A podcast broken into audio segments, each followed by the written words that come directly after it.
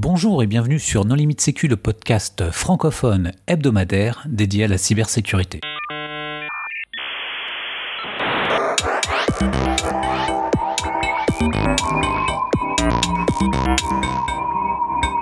Alors aujourd'hui, nous allons parler de la jungle des normes ISO avec euh, Alexandre Fernandez-Toro. Bonjour Alexandre. Bonjour.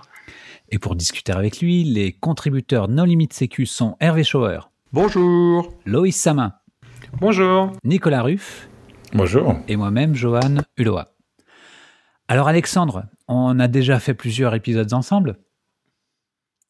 Oui. Euh, Est-ce que tu voudrais quand même te présenter très rapidement à nos auditeurs pour ceux qui n'auraient pas entendu, écouté pardon, les épisodes précédents? Eh bien, écoute, je suis Alexandre Ferrandez-Toro, je suis RSSI euh, depuis euh, maintenant six ans et j'ai fait dix ans de conseil euh, en sécurité chez Hervé, voilà, auparavant. Et puis avant, j'ai fait d'autres choses, mais c'était il y a bien longtemps, du développement, de la production, mais bon, ça fait ça fait très longtemps. Voilà. Et effectivement, j'ai beaucoup travaillé sur la 27001 et j'y travaille encore, un peu moins qu'avant, mais, mais mais encore un peu. Tu es aussi l'auteur de, de plusieurs livres. Absolument. Euh, Donc, euh, je suis l'auteur de deux livres. Un qui parle de l'ISO 27001 et qui est assez connu, et un deuxième sur la sécurité opérationnelle. Il y en a un troisième, en euh, il y en a un troisième effectivement, mais bon, ça, on en reparlera peut-être plus tard. On aura l'occasion de t'interviewer à ce sujet, je pense. Oui, oui. Alors, Alexandre, euh, au fond, est-ce que le monde 27001 sert vraiment à quelque chose? Alors, euh, Direct. c'est une, question, une, une question directe. Eh Bien. Le tacle. Euh, mais il se trouve qu'elle me surprend pas trop parce qu'on me la pose depuis très longtemps, donc euh, en fait, je suis assez habitué à, à y répondre.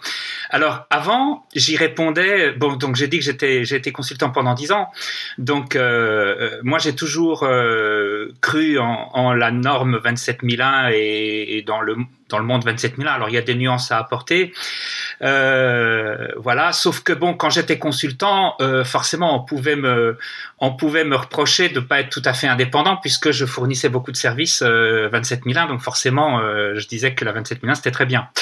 Euh, bon bah maintenant que je suis utilisateur final et que je me sers de la 27001 euh, sans vendre de services, euh, et ben je, suis je suis toujours euh, un fan de la 27001 c'est un c'est un grand mot mais en tout cas un convaincu de la norme. Donc je pense que euh, les normes 27000 servent à quelque chose, sont très utiles, mais évidemment, euh, encore faut-il savoir à quoi ça sert et à qui ça sert. Je pense que cet épisode va, va éclaircir un peu les choses. Parce que moi, je suis sur la page Wikipédia de la suite ISO CUI 27000 et ça va quand même jusqu'à 27799, quoi. Donc, euh, Voilà. euh, En fait, ça va, ça va de 27 000 tout court à 27 799, mais ça veut pas dire qu'il y a 799 normes, mais euh, en fait, il y en a une quarantaine, on va dire trentaine, quarantaine.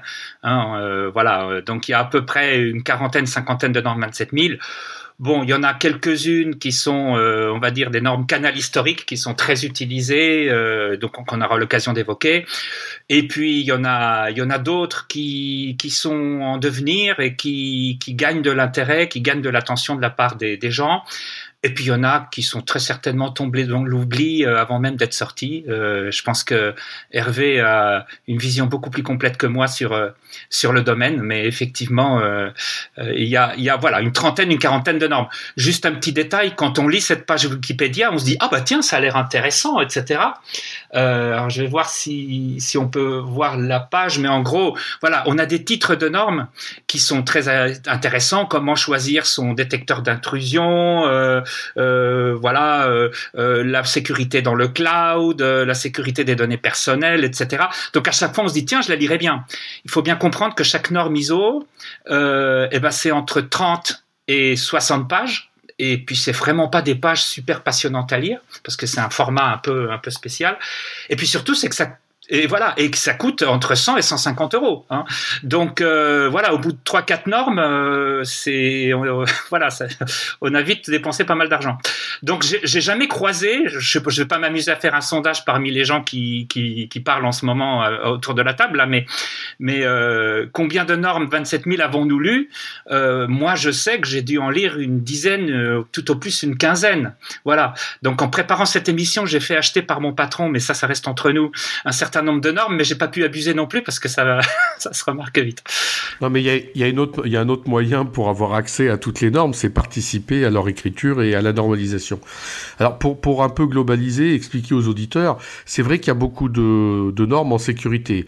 Là, on a cité la série 27000 qui touche euh, sur les aspects de l'organisation autour de la sécurité. Mais en sécurité, il y a beaucoup de normes. D'abord parce qu'en informatique, il y a beaucoup de normes. Euh, la société est normalisée dans tous les domaines, aussi bien les préservatifs que comment on fait des ponts euh, qui s'écroulent pas.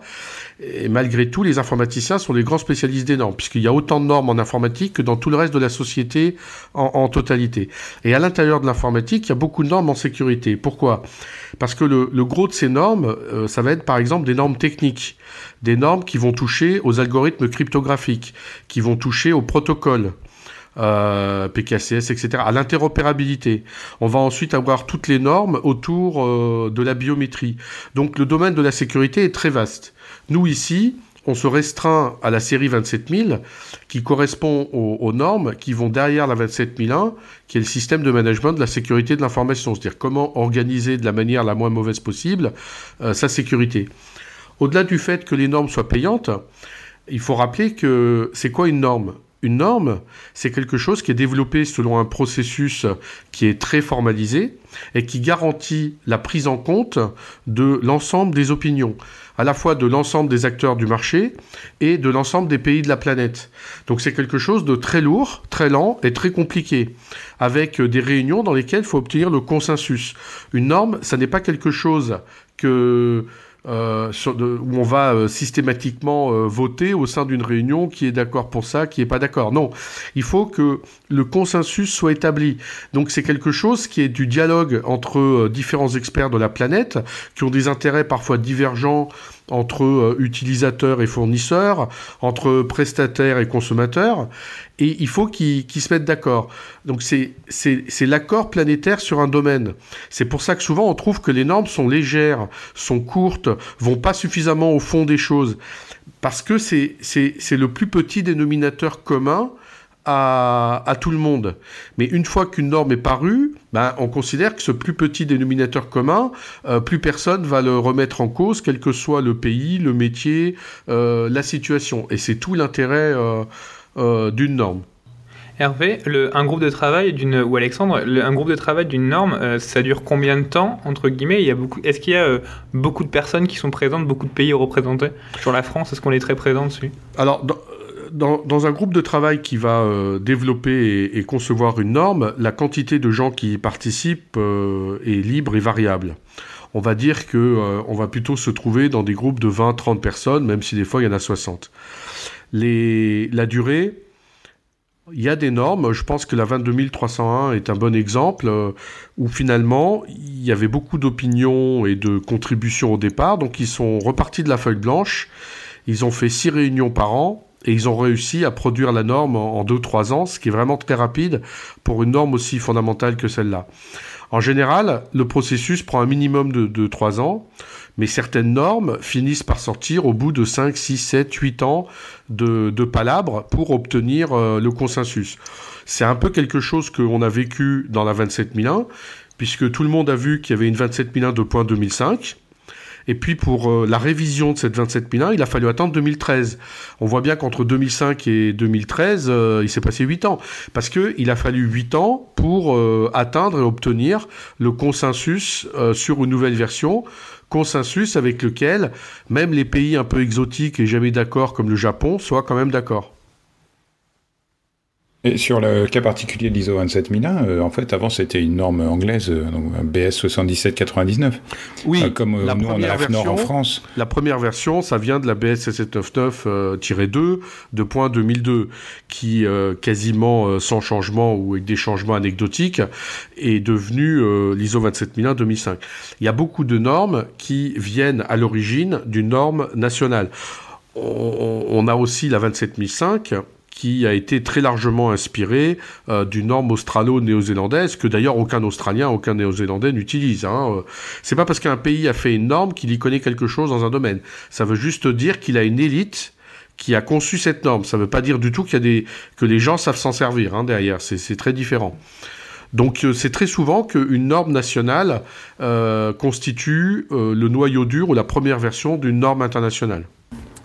En informatique, on a quand même un paquet d'organismes de, Alors, je ne sais pas si on peut dire normalisation, standardisation. Alors, en fait, on n'a pas tellement d'organismes de normalisation, mais tu as raison.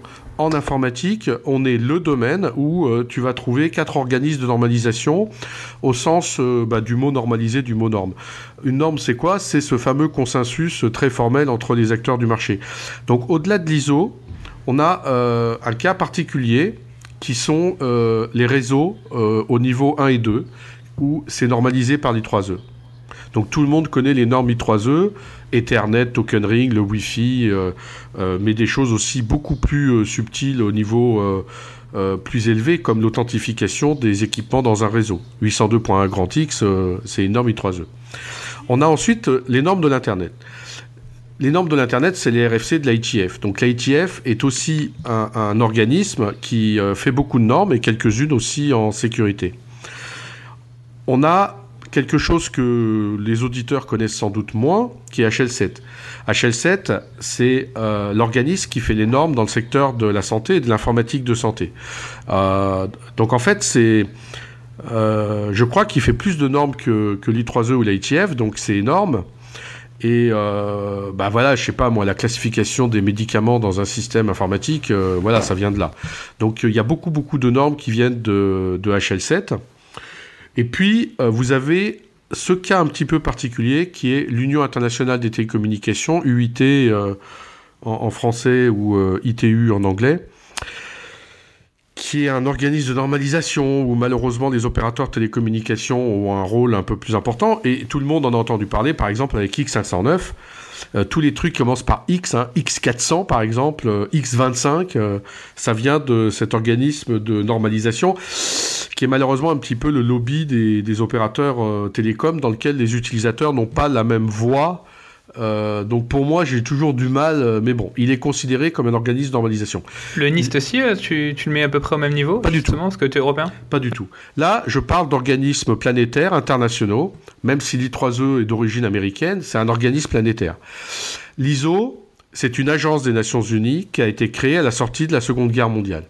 Il y a une petite exception à l'ISO, qui est l'IEC, la Commission électrotechnique internationale, CEI.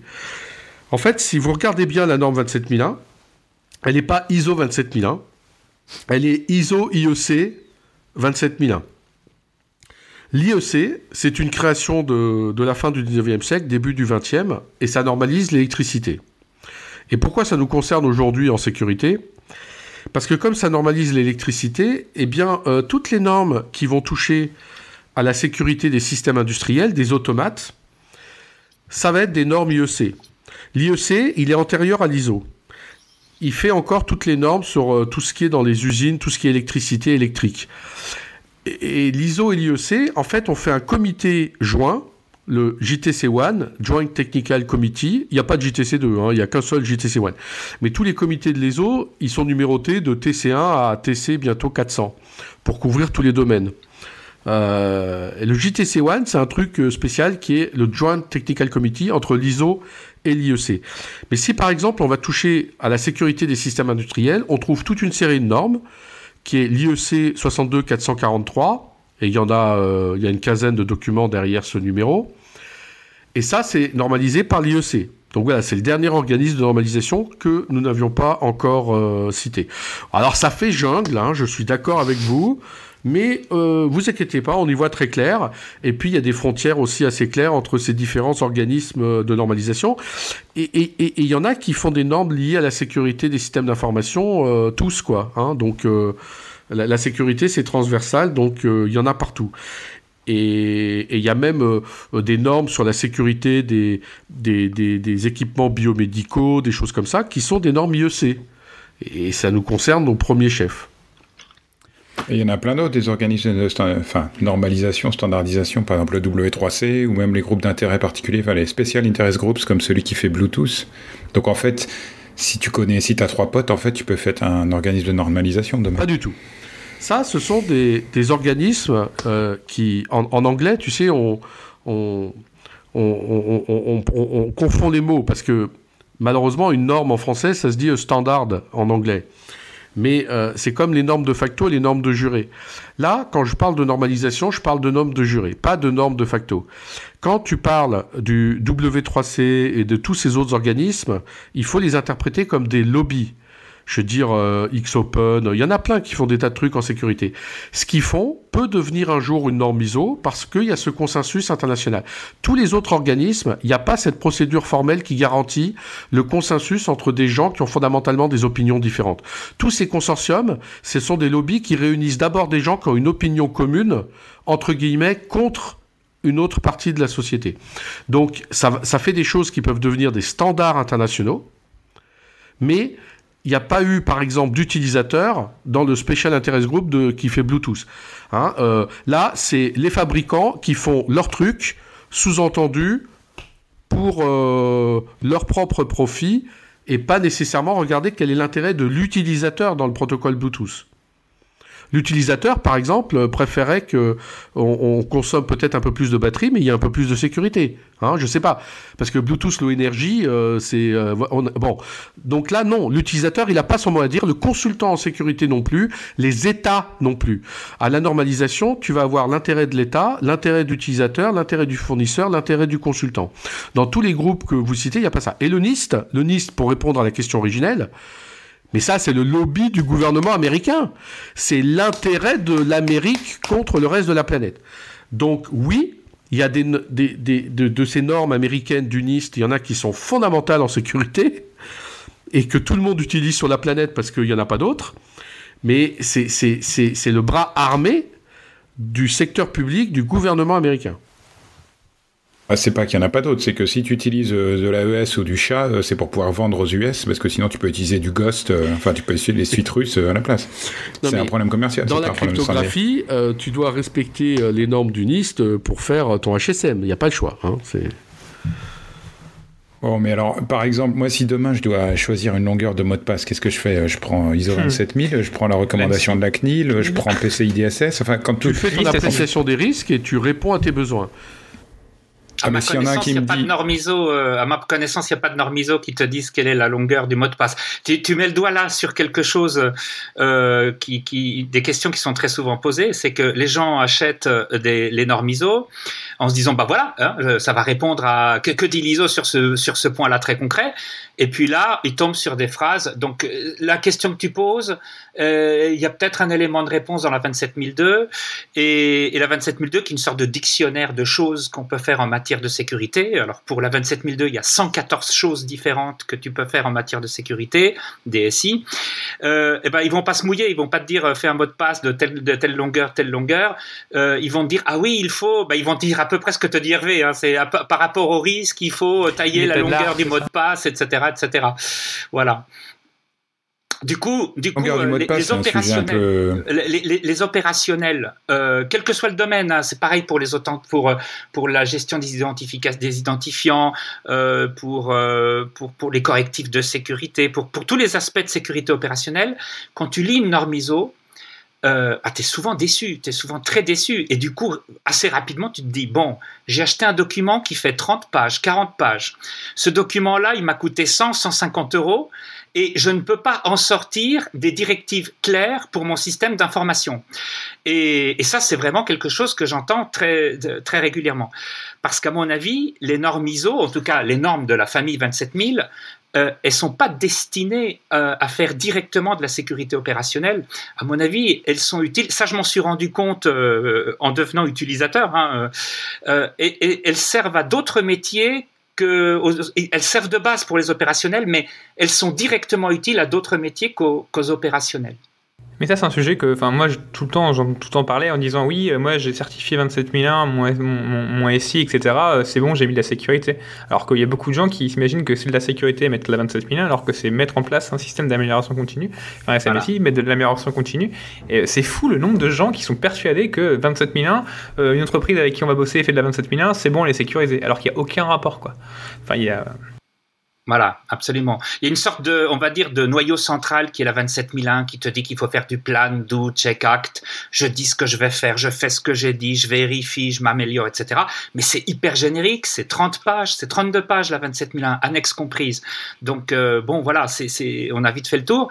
Euh, annexé à cette, enfin très très proche de cette 27001, il y a la 27002 qui est cette liste de 114 choses concrètes, enfin concrètes en tout cas, qu'il convient de faire.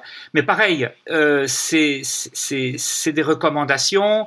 Euh, ils essayent de donner des pistes, mais c'est pas, c'est souvent pas assez pas assez concret.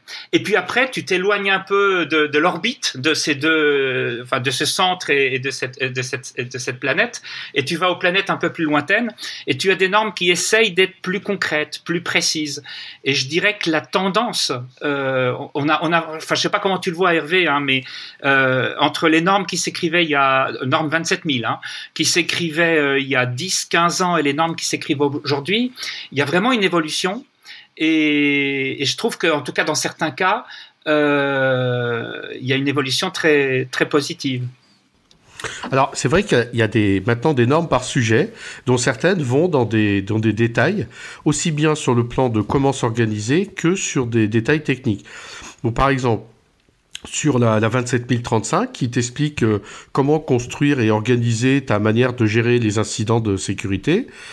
Euh, ça va jusqu'à des choses vraiment très très concrètes. Euh, euh, comment tu fais pour faire un formulaire sur le site pour que les gens déclarent les incidents Enfin, des, choses, hop, c'est directement exploitable.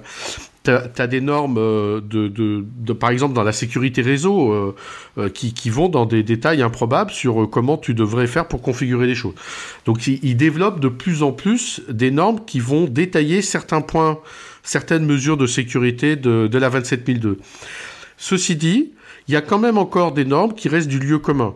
Euh, quand tu regardes la norme, par exemple, qui va t'expliquer euh, les prérequis avant de faire une investigation numérique euh, et ce genre de choses, Bon, je m'excuse, mais enfin, n'importe quel expert judiciaire en informatique c'est tout ça. Il n'y avait pas besoin d'une norme pour le savoir. Mais on me répond toujours Ah oui, mais tu sais, Hervé, il y a quand même des tas de pays où ce type de norme un peu bateau est utile euh, parce que les gens n'ont pas la maturité la culture euh, que nous, on peut avoir euh, chez nous. C'est très variable. Hein. C'est-à-dire qu'il y a des normes qui vont directement à des choses très concrètes, très pratiques, et d'autres qui restent franchement bateau. Et si tu as payé quand tu as acheté la norme, tu regrettes d'avoir payé. Tu veux dire qu'à 3 euros la page, tu as envie de la pirater la prochaine fois Donne pas les idées. Non, mais il faut demander aux spécialistes est-ce que ça vaut le coup de faire l'investissement euh, Enfin, je veux dire, euh, moi, moi, je les ai toutes, hein, les, les, normes. Donc, euh, je, je, peux vous dire, enfin, je peux aller regarder vite fait. Je les ai pas lues comme Alexandre aussi profondément. Quelques-unes, j'avoue, je les ai fait lire par d'autres consultants. Mais je, je, je, ben oui, c'est normal. je, mais... je, prends le résumé du consultant. Je sais, Hervé, j'ai été ton consultant. mais et puis, mais par exemple, même, même, Alexandre, Alexandre dans son livre porte un jugement sur certaines normes qui m'ont permis d'éviter d'aller les lire moi-même. Et ça me suffit pour pouvoir parler de la norme sur la base de ce que Alexandre en a conclu. Donc, mais tout le monde fait ça, c'est tout à fait normal. Après, effectivement, à un moment donné, pour un projet, on peut euh, tout d'un coup se mettre euh, à travailler de manière beaucoup plus euh, profonde sur une norme.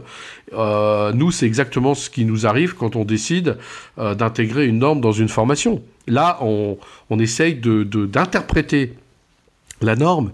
Et là où c'est intéressant, c'est que entre les implémenteurs, les gens qui fabriquent des examens, les gens qui conseillent les clients, les fournisseurs de produits, on, voit qu'on, même si les normes essayent d'être précises, il y a des interprétations euh, différentes des normes. Euh, on a la chance d'avoir un club 27 000 en France. Euh, je me souviens d'une présentation où on était tous à discuter pendant une heure sur finalement quelle est la déclaration d'applicabilité réellement utile. c'est quelque chose qui vient des normes, qui est imposé dans les normes. Et voilà, et ça fait tout un tas de débats et des tas d'opinions sur juste l'interprétation des normes. C'est presque de la théologie. C'est, alors j'allais le dire, c'est vraiment très amusant parce que quand tu te, quand tu t'y prends, tu te rends compte, tu fais sortir le sens profond du texte et ça porte un nom technique. Sortir le sens profond du texte, techniquement, ça se dit exégèse. On fait vraiment l'exégèse du texte. Comme, comme les protestants font l'exégèse des textes, comme les juifs dans les midrash font l'exégèse de la Torah et les commentaires de la Torah. C'est vrai que c'est assez curieux quand on se dit, mais oui, mais fondamentalement, qu'est-ce que ça veut dire? Mais oui, pour moi, ça veut dire ceci, ça veut dire cela. Je rebondis sur un exemple que tu as donné, Hervé. Euh, la norme 27035, donc celle qui gère le... Euh, je, je vais prendre deux exemples. La 27035, qui est une norme qui a été revue récemment, qui est sortie en, je sais pas, il y a quelques années, euh, sur la gestion des incidents. Donc, ça décrit le processus de gestion des incidents, sujet euh, d'actualité. Bien, euh, de plus en plus professionnalisé, de plus en plus dans, un domaine de, de, de spécialiste d'un métier à part entière. Bien, eh bien, cette norme qui doit avoir 6 ou 7 ans à peu près a été revue très récemment, en décembre dernier. Euh, et donc, euh, c'est vrai que l'ancienne version de la 27035, elle était super ennuyeuse à lire parce que elle, euh, elle était très pleine d'outcheck Alors voilà, il faut décrire un processus de gestion des incidents. Oui, on s'en doutait, j'ai acheté ce document pour ça. Ensuite, il faut former les gens à la, à la, gestion des incidents. Ensuite, il faut mettre en place les processus de la gestion des incidents. Ces processus, il faut les évaluer périodiquement, mais ça entre pas vraiment bien plus dans les détails. Alors certes, ils font un effort dans les annexes. Euh, les normes ont compris, les normes 27000 ont compris que les gens attendaient du concret. Donc, ils essayent de se rattraper dans les annexes. Donc, du coup, euh, les annexes, effectivement, Hervé donne des, des, des, des exemples de formulaires de déclaration d'incidents, je sais pas, mais moi je m'en fous complètement quoi de la, de la. Et tu verrais les formulaires, enfin c'est, ils sont hyper détaillés, etc. Mais par contre, ça te dit pas, bah voilà, si tu mets un dispositif de détection d'intrusion, vaut mieux le mettre plutôt ici plutôt que là. Avantage, inconvénient. Et comment tu, du coup, les logs, comment tu les consolides, etc. Et puis après, comment tu fais ton schéma d'alerte et, et, comment tu capitalises sur l'expérience. Euh, avantage, inconvénient de faire de cette façon ou de cette autre façon. Euh, comment on met en place un système de détection d'intrusion, comment on met en place le schéma de réaction à cet incident. Ça, euh, eh ben, ils te disent oui, il faut le mettre en place et il faut le documenter et il faut l'évaluer. Ça m'avance bien. Hein. Allez hop, 100 euros. Euh, alors du coup, euh, ils ont décidé de changer d'optique et ils ont transformé la 27035 en 27035-1, 27035-2 et 27035-3. Alors la 27035-1, c'est une norme qui te fait un gros schéma et qui te dit, eh ben d'abord il y a la conception de la gestion de l'incident, ensuite il y a la gestion de l'incident, et ensuite il y a l'amélioration du principe de gestion d'incident. Bon, voilà, c'est quelques pages. Bon, alors on se dit, bon, je vais, trouver plus de détails dans la 27035-2. Donc j'entre dans la 27035-2, et, et là, ils reprennent euh, un peu plus en détail euh, qui doit être responsable de quoi, euh, euh, comment euh, différentes façons de prévenir les gens en cas d'incident, mais ça reste quand même assez général. Et il y a une 27035-3 qui devrait sortir, je sais pas quand, Hervé, tu sais peut-être, qui est censé être le côté le plus le plus pratique, le plus concret. Voilà. Ce que je veux dire par là, c'est qu'aujourd'hui, quand on achète la 27035, ben on, on, on, on, est obligé d'avoir un consultant qui t'aide à interpréter cette 27035 et à l'appliquer. Ça, c'est l'exemple de la 27035. On va prendre un autre exemple, et, là, je te remercie. Alors là, franchement, si je pensais que Nicolas Ruff me dirait, tiens, il y a une nouvelle version de la norme, euh, ça serait intéressant de la lire. Tu vois, je pensais à, je pensais à tout sauf à ça. Donc, merci Nicolas, tu m'as fait lire la 27004. J'étais pas au courant qu'elle avait changé. Euh, et on peut couper cette partie de l'interview si tu veux, parce que c'est peut-être un peu la honte pour toi d'être au fait des dernières normes ISO. Il vieillit, Nicolas, c'est pour ça. Il y a des gens qui m'ont unders pour euh, ISO euh, et PHP sur mon profil LinkedIn. Bon, euh. bon alors pourquoi, pourquoi, pourquoi je troll sur la 27004 La 27004, c'est la norme qui, qui définissait comment mettre en place des indicateurs en sécurité grande déception. Je pense qu'Hervé, tu partages mon avis ou pas, je sais pas, mais, mais c'était une norme vraiment. Euh...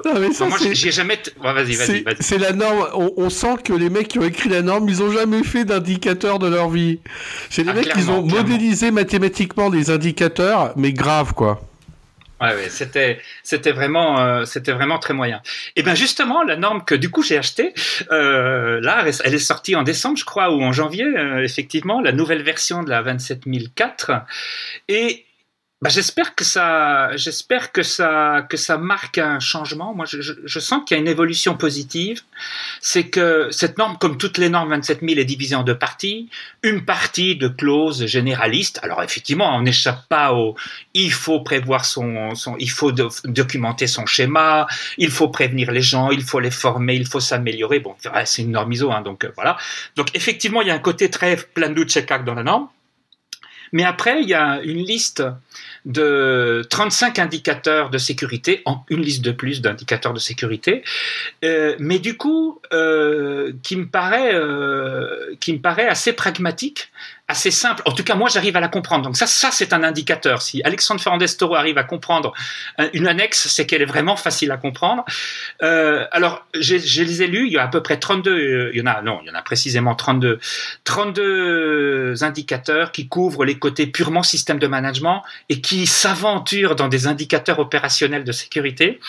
Alors, il y a vraiment des choses à redire, hein, parce que alors j'ai j'ai pas sous les yeux le, la norme, mais bon, il y a les indicateurs sur les virus, nombre de virus détectés, sur nombre de virus bloqués, machin. Bon, on peut on peut douter de l'utilité de cette chose-là. Il y a un autre indicateur qui dit euh, euh, euh coût des incidents. Donc bon, euh, je sais pas vous si vous savez évaluer. Alors il y a certains incidents effectivement, on évalue très bien le coût, mais enfin il y a beaucoup d'incidents où c'est très difficile. Donc certes, en fait, tu as, ton expert des assurances qui évalue le coût pour euh, savoir combien il va te rembourser. Voilà, bon, mais euh, tu vois. Tu sais, les gens dans le monde anglo-saxon, ils ont tous pris des, des, des, des, cyber insurance. Ouais, ouais. Bon, oh, tout ça, tout ça pour dire, tout ça pour dire que euh, les, euh, bon, on peut discuter sur certains des indicateurs, mais il y a une volonté forte de faire, de se rapprocher de l'opérationnel dans les dernières normes ISO que j'ai lues. Euh, je te donne deux autres exemples. Euh, euh, il y a eu des tentatives, Hervé en parlera mieux que moi, de secteurs professionnels qui voulaient faire des normes ISO dédiées. Hein. par exemple, la, BS 27799, historiquement, très vieille norme, c'est une norme liée la, à, tout ce qui est médical et c'est une sorte de patchwork de mélange euh, entre la 27001 et la 27002, euh, plus bon, spécialisé pour, les, pour, pour, pour le, secteur médical. Je sais qu'à une époque, euh, les, le milieu, pas la bourse, là, les, les, loteries avaient envisagé de faire une norme ISO, ils l'ont pas fait finalement, je crois. Euh, voilà. Alors du coup, face à cette déferlante de métiers qui veulent avoir leurs propres normes parce qu'ils ont besoin de mesures de sécurité bien précises. Face à ça, euh, bah, l'ISO a pris un tournant qui me paraît pas stupide. Je ne sais pas ce que tu en penses, Hervé, mais euh, ils ont sorti, euh, j'entre pas dans les détails, mais il y a une norme qui s'appelle ISO 27009 qui, qui explique tout ça. Mais en gros, c'est OK, il y a la 27001 et la 27002 qui sont les noyaux durs, le centre de gravité de toute la Sécu. Et ok, si vous êtes un métier particulier, eh bien, on peut créer des normes, des normes spécifiques qui surchargent au sens euh, programmation orientée objet, euh, c'est-à-dire surchargent euh, les articles de la 27002 et qui disent, bah voilà, pour telle mesure de sécurité, contre, contrôle des prestataires, par exemple, eh bien, la 27002 s'applique, mais en plus, on va ajouter ceci. Alors, on a deux exemples connus, la 27017, euh, qui décrit euh, la sécurité des prestataires de cloud. Euh, et elle est assez bien. En fait, elle reprend le plan de la 27002. Et quand il n'y a rien à changer par rapport à la 27002, bah, ils disent bah, là c'est pareil, la 27002 s'applique. Et quand il y a des, des spécificités, elle s'applique. Et elle s'applique en plus avec un tableau à deux entrées où il y a à gauche si vous êtes un, client de cloud, voilà euh, les choses qu'il faut faire. Et si vous êtes un fournisseur de cloud, voilà les choses que vous devez faire. Et ça, pour chacune des mesures de sécurité. Et si jamais il y a des mesures de sécurité spécifiques qui n'existent pas déjà dans, dans la 27002, eh bien, on a le droit d'ajouter des mesures spécifiques. Ça, c'est la 27017 pour les fournisseurs de cloud. Un autre exemple, c'est la 27018 pour les données personnelles, même principe. Voilà. Donc, et combien de normes? On s'approche, euh, pour le moment, les deux seules normes comme ça spécifiques qui reprennent cette logique, mais je parle sous ton contrôle Hervé, c'est la 27017 et 18, il y en a, il y en a peut-être d'autres, mais en tout cas, je pense que c'est une voie euh, positive parce qu'elle euh, elle essaye de, se rapprocher des, besoins des, métiers. Alors je confirme, c'est une voie très positive. Il y a beaucoup d'autres normes euh, en développement, à commencer par la 27019, qui est une tentative euh, de la part des informaticiens de reprendre la main sur l'informatique industrielle, où, comme je disais au début, c'est l'IEC 62443 qui a la main aujourd'hui. Donc la 27019, c'est les mesures de sécurité pour un système informatique industriel. Euh, ce qui est intéressant, c'est toutes les normes sectorielles qui avaient eu, eu des tentatives. C'est vrai qu'il y a beaucoup de ces tentatives euh, euh, qui sont avortées. Il y en a quand même certaines qui ont avorté parce qu'ils se sont aperçus très vite que finalement, dans le secteur automobile ou l'administration publique, il n'y a pas de mesures de sécurité spécifiques. Euh, c'est pas comme ça qu'on a des mesures de sécurité spécifiques, comme les domaines qu'on vient de citer à l'instant, le cloud, les données à caractère personnel ou les systèmes industriels. Et pour le cas de la WLA, il illustre parfaitement mon propos. Euh, la WLA, tu peux. le cas de la WLA, c'est donc la World Lottery Association. Et donc, euh, le monde des jeux de hasard avait euh, voulu développer son document. Et, et c'est pertinent. C'est pertinent parce qu'il y a des exigences en sécurité, notamment sur la qualité du générateur de nombres aléatoires, pour que le hasard soit vraiment du hasard, qui est tout à fait spécifique à ce métier-là. Et pourquoi les sociétés de jeux de hasard ont arrêté leur projet de norme à l'ISO? Parce qu'ils ont découvert avec horreur qu'à l'ISO, il n'y avait pas que. Il y avait aussi les fabricants d'appareils qui servent aux loteries. Alors là, les loteries, elles voulaient plus du tout que ces gens-là soient dans le consensus. Et pire que tout, il y a ceux qui jouent à la loterie. Alors là, euh, ah ben non, ah non. Moi, je fais, euh, je fais ma norme entre loteries et je veux pas du tout que les gens qui jouent à la loterie, ils puissent donner leur avis sur les mesures de sécurité qu'on applique euh, aux loteries. Et donc, le document WLA existe, il est confidentiel. Tu signes un NDA pour pouvoir avoir accès et il est entre loteries. La World Lottery Association, elle a fait ses mesures de sécurité pour que les loteries puissent se faire confiance entre elles. C'est comme ça que fonctionne l'euro million, par exemple, puisque c'est des loteries différentes euh, qui font toutes l'euro million. Mais ça n'est pas une norme parce que justement, ils n'ont pas voulu le consensus avec l'ensemble des acteurs du marché, dans lesquels il y avait aussi les fabricants de, des machines euh, euh, qui permettent de faire des loteries, ou les utilisateurs, les joueurs euh, aux, loteries. C'est pour ça que finalement, c'est pas une norme ISO, et ça reste un document privé du lobby qui réunit l'ensemble des loteries, la World Lottery Association. Quand, quand, je vous écoute, en fait, j'ai quand même l'impression que tous ces trucs-là, c'est du travail de consultant euh, pour euh, occuper d'autres consultants. Et, et, je vous le coup la question est-ce qu'on est payé pour participer à l'ISO? Où va l'argent, en fait, les, les 100 balles qu'on donne? Est-ce que ça paye des cabinets de consultants qui écrivent toutes ces normes ou, euh, et qui justifient du coup les tirets 1, les tirets 2, les tirets 3 C'est une question pour Hervé, clairement, c'est une question pour Hervé. Je, je, dirai mon mot après, mais, mais je crois qu'Hervé, c'est toi qui es visé. Il est, il est clair que il est clair que moi, je me souviendrai toute ma vie dans une réunion de normalisation internationale. Il y a un type qui est venu nous pourrir la réunion. Il était d'accord avec rien. On lui a dit OK, OK, et eh ben OK, ben écris-le, écris-le. Et il a fini sur ces mots No time, no power, no money. La normalisation, c'est pour celui qui a du temps, du pouvoir et de l'argent. Quant à 60 Chinois et 3 Français dans la salle, c'est pas les Français qui vont faire le contenu de la norme, ce sont les Chinois. Or ça, c'est du vécu.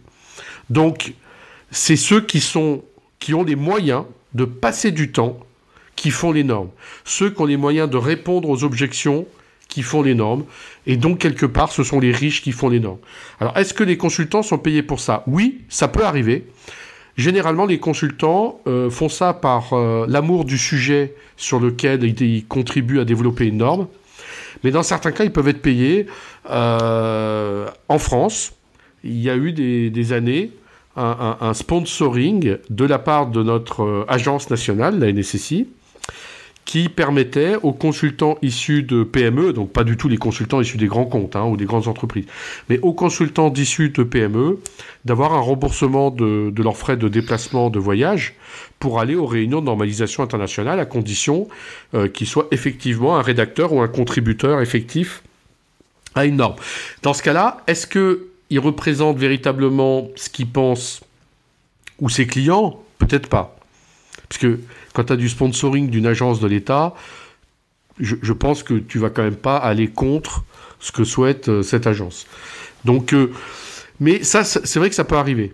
Mais sur les riches, il y a des groupes de normalisation où, prenons par exemple la 27005. Dans la 27005, il y a une notion importante qui n'existait pas dans la 27001, donc c'est la gestion de risque, hein, la 27005 qui est la notion de scénario. Cette notion de scénario, elle est très française. On la trouve dans les trucs franco-français comme Ebios, Méhari, etc. Ce sont des Français qui l'ont introduit. Et les Français qui l'ont introduit, ce sont deux Français qui à l'époque travaillaient à la DCSSI. Ce sont nos impôts qui ont payé leur participation, leur déplacement à toutes les réunions internationales. Et au final, ça fait qu'une notion bien française, mais très utile à l'ensemble de la planète, et qui fait avancer le schmilblick, est dans la norme bon voilà, quelquefois, ça peut être des consultants euh, qui ont du sponsoring euh, de sociétés qui ont un intérêt. Euh, quand une société a conçu un protocole, elle a envie que son protocole devienne la norme. Comme ça, elle préserve ses investissements. C'est pour ça qu'elle va envoyer des gens pour participer à la normalisation dans l'objectif que ce soit rentable pour elle. Euh, pour ce qui me concerne, je dirais que je, parle en tant qu'ancien consultant et on me, on me disait, parce que là on parle de où va l'argent de la norme que tu achètes et, est-ce que les gens qui font la normalisation sont payés, etc. Euh, ou, etc. Euh, mais moi je dirais qu'il y a tout un écosystème économique autour, un écosystème de conseils et de formation qui est, qui est très important. Et, c'est vrai que je, vois, je vois deux périodes, on va dire, la période 2005 où vraiment la 27001 a à, euh, à, décoller et euh, jusqu'à 2010-2012. Donc pendant ces années-là, clairement, le petit monde auto-alimenté euh, du consulting euh, bien, soufflait sur la braise pour, euh, pour, pour, pour ça, parce qu'il y avait, on sentait tous, tout, tout, euh, on sentait tous que la, la 27001, ça allait décoller euh, comme activité, qu'il y avait un vrai besoin. Ça a mis beaucoup plus de temps, la piste a été beaucoup plus longue pour décoller que prévu. Euh, voilà, donc clairement là, il y avait beaucoup plus d'activités euh, consulting que finalement de, de 27001 dans la pratique, si bien qu'il m'était arrivé, je, me prenais tellement la remarque de, ah oui, oui, vous, vous vivez des formations vous vivez du consulting et ça sert, ça, sert, la norme, ça sert qu'à vendre du conseil en 27 000 ans. Qu'à un moment donné, pour déconner, j'avais, euh, en interne, on avait, on avait trouvé un slogan qui était la 27 001, vous la vivez, nous en vivons. Voilà. Euh, bon. Euh, sauf que progressivement, la norme a pris, a pris réellement dans l'entreprise. Et maintenant, c'est l'utilisateur 27001 qui parle. Et depuis 2011-12 jusqu'à jusqu'à aujourd'hui, euh, on voit vraiment cette norme s'installer s'installer euh, en entreprise. Mais alors, ce qui est intéressant, c'est que les gens qui se servent de la 27001, ce ne sont pas les opérationnels directement. C'est toutes, c'est des populations qui sont, par exemple, euh, c'est très concret. Par exemple, je suis responsable euh, bah, d'un je suis RSSI ou DSI et on me dit tiens il faut mettre en place un processus de gestion des incidents de sécurité. Bon, j'y connais rien, euh, il faut que je trouve un fournisseur. Euh, eh bien, euh, qu'est-ce que je fais? Ben, Je vais m'adresser au Gartner, bien sûr, au Magic Cadran et tout, pour pas me tromper, pour faire comme les autres, qu'on me reproche pas de pas avoir fait comme les autres. Euh, voilà, l'imagination, c'est pas trop euh, le style. Et puis, quand je vais rédiger mon cahier des charges, comme je sèche, comme je suis pas un spécialiste du domaine, et eh ben là, j'achète la 27035. Et là, je suis absolument sûr de balayer tous les aspects de la gestion des incidents, pas opérationnels, mais, mais au moins tous les aspects, euh, tous les questionnaires, ça, ça m'aide à faire les questionnaires, les grilles d'évaluation, etc. Ça sert dans les contrats aussi, quand je vais passer un contrat avec un fournisseur, ça me sert à vérifier dans le domaine, domaine par domaine, j'achète la norme qu'il faut, euh, et ça, et, puis ça me permet de vérifier que j'ai rien oublié. Voilà. Et puis ça sert effectivement aux auditeurs, euh, pareil, de, de, faire une, une, vérification de couverture. Mais euh, voilà, c'est pour ça que en fait, c'est et c'est vraiment utile, c'est vraiment utile. Mais c'est pas utile à l'opérationnel qui exploite le processus en question. C'est comme ça que je le ressens aujourd'hui, en tout cas. Tout à l'heure, on parlait de, de, données personnelles. Donc c'est 27018, c'est ça hein? Oui. Est-ce que cette norme peut aider un RSSI qui euh, doit appliquer euh, GDPR Non. non, en fait. Alors, pour, pour, GDPR, oui. En fait, Il euh, vaut mieux lire le GDPR, euh, je pense vraiment. Euh, pour C'est une GDPR, formation dédiée pour GDPR. C'est- oui, il y a des formations pour tout, Non, Nicolas. ça, c'est du troll. pour GDPR, non, mais je suis très sérieux. Pour GDPR, tu as une autre série de normes. Et là, je peux vous dire que euh, si, c'est des travaux très intéressants. C'est la Ah oui, série exact. 29 000. Et donc, Oui. euh, tu vas avoir une norme de vocabulaire, une norme d'organisation, mais tu as aussi en ce moment une norme de PIA. Et la norme de PIA reprend plus des trois quarts, peut-être 80% de ce qui est imposé dans le GDPR. Mais c'est une norme internationale. Ça veut dire que c'est très important. Ça veut dire que des, des, des- un concept de privacy impact assessment qui est très européen, grâce aux normes ISO, il passe sur l'ensemble de la planète. Et cette manière de faire passe sur l'ensemble de la planète. Donc oui, pour appliquer le GDPR, il y a d'autres normes. Ça pourrait être le sujet d'une autre euh, émission. Et il n'y a pas que des formations, bien entendu. Il y a des formations, mais ça, tout le monde le sait. Et comment se fait-il quand même qu'une norme qui soit dédiée aux données personnelles n'aide pas à GDPR qui est spécialement dédié aux données personnelles Si, si, si, indirectement, ça aide. Si, Elle si. aide, elle aide. Si, si, Elle aide, elle aide parce qu'elle donne, elle donne de très bons conseils. Elle est, elle est, elle est très, par exemple, elle dit, elle dit, euh, la, la norme dit, il faut euh, euh, les, les schémas d'information des personnes concernées. Il faut, il faut prévenir les gens euh, quand, quand leur, euh, euh, quand il y a une violation de leur vie privée, etc. Il y a, il, y a, y a des conseils, mais comme c'est une norme internationale qui, qui a une vocation à, à être plus large que l'Europe, c'est normal que, enfin, elle, elle, elle, elle, ne reprend pas les, les, les exigences précises de la, du GDPR. Là, là, je suis sur le site web de, de l'ISO. Et alors, honnêtement, je me, enfin, je, c'est pas un truc où je vais souvent, mais euh, je m'attendais qu'il y ait quoi, 5, 6, 10 normes, parce que vous connaissez la 27001, la 27005, la 35, etc. Sauf que là, j'hallucine sur le nombre de normes en fait, qui existent sur la Oui, 27000. Enfin, c'est oui. impressionnant. Est-ce que vous, vous avez des conseils justement sur euh, quelles sont les normes vraiment importantes à utiliser quand on fait euh, de la sécurité? Est-ce qu'il y a vraiment les normes pour vous qui sont nécessaires à connaître et nécessaires à lire? Parce que ça parle vraiment de tout, et on parle de VPN, de cloud, de etc. Il y a vraiment des, choses absolument à lire pour vous? Alors clairement, pour moi, le, le- celle qu'il faut connaître, c'est la 27001 et la 27000. Enfin, la 27002, c'est plus un dictionnaire, mais c'est bon, c'est bon à, à voir. Clairement, si on est am- amené à faire des appréciations des risques, euh, je ne saurais que trop recommander la la, euh, la 27005, naturellement. Donc ça, c'est vraiment les normes les plus les plus connues. Et après, selon ton besoin, tu vois, tu, tu, tu, tu vois, il y a, il y a des normes pour tout maintenant dans la 27, enfin pour tout, pour beaucoup de choses. Si tu as un besoin spécifique et tu sèches, c'est des anti-sèches finalement les normes. hein. Euh, si À tu as un 60, besoin ouais, spécifique à 100 et tu sèches. Elles sont chères, elles sont chères, oui. Euh, eh bien, tu peux, tu, tu peux acheter la norme, la norme nécessaire. Mais en tout cas, clairement, euh, euh, quand tu vois le catalogue, enfin, il y a de tout. Il y a à boire et à manger. Hervé, quel, est ton Ouais. avis là-dessus? Il y a 19 500 normes dans le, dans le catalogue d'après Wikipédia et il faut rappeler que par exemple le, le format de fichier CD-ROM, hein, ISO 9660, avant que ça devienne Joliette, et, mais aussi le langage C par exemple est normalisé ISO, ISO 98-99. Donc il y a des normes pour tout. Alors, en, sécurité, dans la série 27000, moi, je ne peux que confirmer ce que dit Alexandre. Euh, c'est en fonction de, tes besoins. Et tes besoins, tu les détermines par rapport à ce que te demandent tes parties prenantes.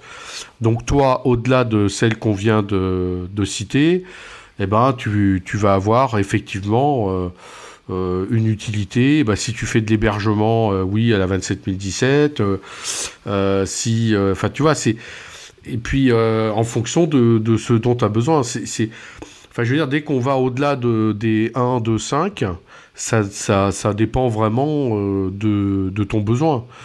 Donc, Ah, Mais par exemple, tu vois, enfin, là, là, je parcours les normes et si par exemple tu si es un RSSI, si tu fais de la sécurité euh, vraiment globale dans ton SI, tu as tous les sujets qui sont, qui sont abordés. Tu as la sécurité des applications, tu as, un truc pour, pour euh, JP qui Oui, est alors. pas là, mais sécurité d'information, si on collaboration avec prend- les fournisseurs. Alors si on prend la sécurité que- des applications, les normes euh, de, de, de sécurité des applications, donc c'est la série 27034, euh, sont des normes qui, justement, si, si tu connais, tu vas, tu vas voir que c'est une version normalisée du SDLC de Microsoft, parce qu'il n'y a rien d'autre qui existe sur la planète dans le domaine.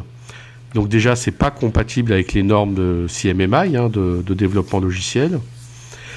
Ça s'adresse à des développements très gros, très lourds, pour faire des choses plutôt des progiciels, dont l'objectif de pouvoir avoir une forme, une forme de, de qualification ou certification des logiciels qui soit euh, complètement euh, complètement à l'opposé du fonctionnement de 15408. ISO 15408 sont les critères communs. C'est ce qui permet de certifier un produit en sécurité par rapport à une cible de sécurité et suivant un niveau d'assurance en sécurité. Oui, c'est compliqué, mais bon, c'est comme ça. Et, et c'est ISO 15408 est quelque chose qui est à un instant T sur une version X et qui euh, gère mal les versions X plus 1, X plus 2, X plus 3 de l'application et du produit. Donc là, c'est quelque chose qui, est, qui cherche à contrebalancer ça. C'est très lourd. C'est très lourd. Ça s'adresse à Oracle, à Cisco, à Microsoft. Ça s'adresse pas à toi. À moins que tu fasses, euh, je sais pas moi, le logiciel avionique euh, d'un grand avion. Donc là, typiquement, eh ben pour toi, euh, société de service euh, qui fait du développement à façon, je te rassure, il n'y a aucune de tes parties prenantes qui va te demander d'appliquer la 27034, qui est une série de normes, hein, c'est tiré 1, tiré 2, tiré 3, tiré 4, tiré 5, et, donc tu n'en as pas besoin. Donc tu as besoin effectivement de l'œil du spécialiste, de l'expert, enfin expert entrée de gamme. Hein, euh, la 27034 a été présentée par un des contributeurs nos limites sécu, pas présent ce soir au club 27001, donc euh, tout le monde est au courant de ce qu'il y a dedans. Et sincèrement, pour tes développements, euh, les guides de l'OASP euh, vont être infiniment plus utiles et, vont être les bonnes mesures de sécurité que tu retrouves d'ailleurs dans la 27002 euh, plutôt que d'utiliser la 27034. Donc voilà, il y, a souvent besoin de cette petite expertise pour savoir, ah bah tiens, il y a, y a, tout un tas de normes pour intégrer la sécurité dans les développements. Est-ce que ces normes vont, vont être utiles dans mon contexte? Là, moi je viens de te répondre dans ton cas particulier à toi, Loïs. Non, je pense qu'elles ne sont pas utiles dans ton contexte. Hmm. En fait, 27033, sécurité des réseaux, il parle de VPN, il parle de plein de choses. C'est intéressant. Quoi. Et c'est vrai que les normes sur la sécurité des réseaux sont, sont sous-utilisées parce qu'on est beaucoup trop, on est habitué à des bonnes pratiques euh, qui viennent euh, très largement de l'ITF hein, et, et, des RFC. Donc il euh, y a un peu euh, un, petit recouvrement. De toute façon, on, le voit bien avec l'OSI. Hein, euh, voilà, les, normes réseau, euh, c'est l'ITF et Internet euh, qui a pris la main dessus. Et finalement, tu vas trouver la sécurité dans les protocoles, dans les RFC de l'ITF. Après, comme j'ai dit tout à l'heure, il y a des normes qui sont relativement entrées de gamme et finalement, pour les gens que ça concerne, elles sont pas aujourd'hui dans un état super utile. Mais je confirme aussi ce qu'a dit Alexandre. Pour beaucoup de gens, citer la norme dans son appel d'offres, c'est avoir un bon cahier des charges en ayant écrit une ligne. Et, et ça, ça aide énormément euh, les gens à pouvoir euh, avoir des réponses à leurs appels d'offres complètes et à comparer ces réponses en ayant mis des référentiels qui sont des normes dans l'appel d'offres. C'est plus que ça, c'est que c'est comparer ses réponses et c'est par exemple quand on va se faire auditer, je suis fournisseur de, je suis fournisseur, je suis un SOC euh, euh, et je sais que je vais me faire euh, auditer par un par, par, un client, eh bien je sais que j'ai, il y a de fortes chances que les auditeurs viennent avec la 27035 euh, sous la main.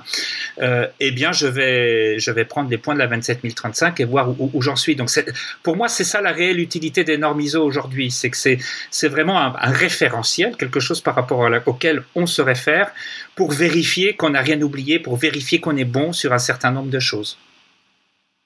Est-ce qu'on pourrait pas aussi euh, ne rien faire? Enfin, Tout à l'heure, tu as cité euh, les normes de construction, les ponts, etc. Alors, euh, si ça s'écroule, c'est chiant parce qu'il y a des gens qui meurent, il y a des enquêtes. Mais en informatique, finalement, si tu fais rien, tu risques rien, non?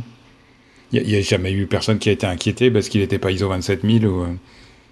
Alors, euh, c'est intéressant ce que tu dis parce qu'effectivement, hein, on oublie souvent, en tout cas moi je le répète souvent en interne euh, là où je travaille, c'est que la certification ISO euh, certifie un système de management et pas un niveau de sécurité. Hein. Donc on peut parfaitement être ISO 27001 et, se faire pirater dramatiquement. Hein. Ça, ça c'est clair. Et on n'a pas attendu la 27001 pour faire de la sécu. Moi, quand j'étais auditeur de certification il, y a, y a, longtemps, quand j'étais auditeur de certification, ben, je me suis rendu compte que finalement, ceux qui, ceux qui subissaient l'audit, enfin qui, passaient l'audit avec le plus, la plus grande facilité et qui étaient les meilleurs, bah, c'est les gens qui faisaient déjà de la sécu avant de, avant de faire de la 27000. Alors, j'ai pas le droit de donner de nom, mais, mais vraiment, euh, il y a des boîtes, euh, elles faisaient de la sécu depuis 10 ans avant de faire la 27001. Donc, le jour où ils ont passé la 27001, c'était de la rigolade. En revanche, celles qui n'en faisaient pas, bah, elles ont un, peu, un peu souffert. Donc, je te confirme, on n'a pas besoin, dans l'absolu, on n'a pas besoin stricto sensu de la 27001 pour faire de la sécu. Mais ça peut quand même être, enfin, c'est très pratique euh, quand même. Tu vois ce que je veux dire? À part certifier ta machine à café 27001 pour pouvoir mettre le tampon euh, dans tes appels d'offres. ah oui, euh, d'accord, je vois ce que tu veux dire. Oui. Alors, sinon, comme de toute façon, ces normes ne sont pas opposables, enfin, je sais pas quel est le terme technique qu'il faut utiliser. Finalement, tu les mets juste pour faire joli dans les appels d'offres, mais tu risques rien si tu avais pas fait la norme. C'est pas pareil si tu fais, ah. si tu construis un bâtiment et qu'il prend feu et que tu n'as pas respecté les normes anti-incendie, par exemple. Alors, il y a des. Y a Alors, là, je suis pas d'accord avec toi euh, tout à fait, Nicolas. C'est vrai que c'est plus compréhensible dans les normes euh, anti-incendie, mais aujourd'hui, même si c'est pas euh, dans la loi, ça l'est de plus en plus. Alors, je te donne un exemple. C'est quoi la nouvelle certification hébergeur de données de santé? C'est une application de la 27009. C'est-à-dire que moi, j'ai fait une appréciation des risques en tant qu'agence de l'État à Zip Santé, et j'ai dit, voilà les mesures de sécurité auxquelles vous ne pouvez pas échapper sur des données de santé. Et donc, euh, je fais une 27001 plus euh, des règles de sécurité, exactement comme on, a cité la 27009 tout à l'heure. Si je n'ai pas euh, strictement appliqué l'ensemble de ces règles, en plus de l'amélioration continue de la 27001, euh, je peux plus héberger des données de santé et c'est opposable en justice. Et, contractuellement, tu vas trouver énormément de, situations où la non mise en œuvre de dispositifs de sécurité euh, sur lesquels tu t'étais engagé, eh ben, quick.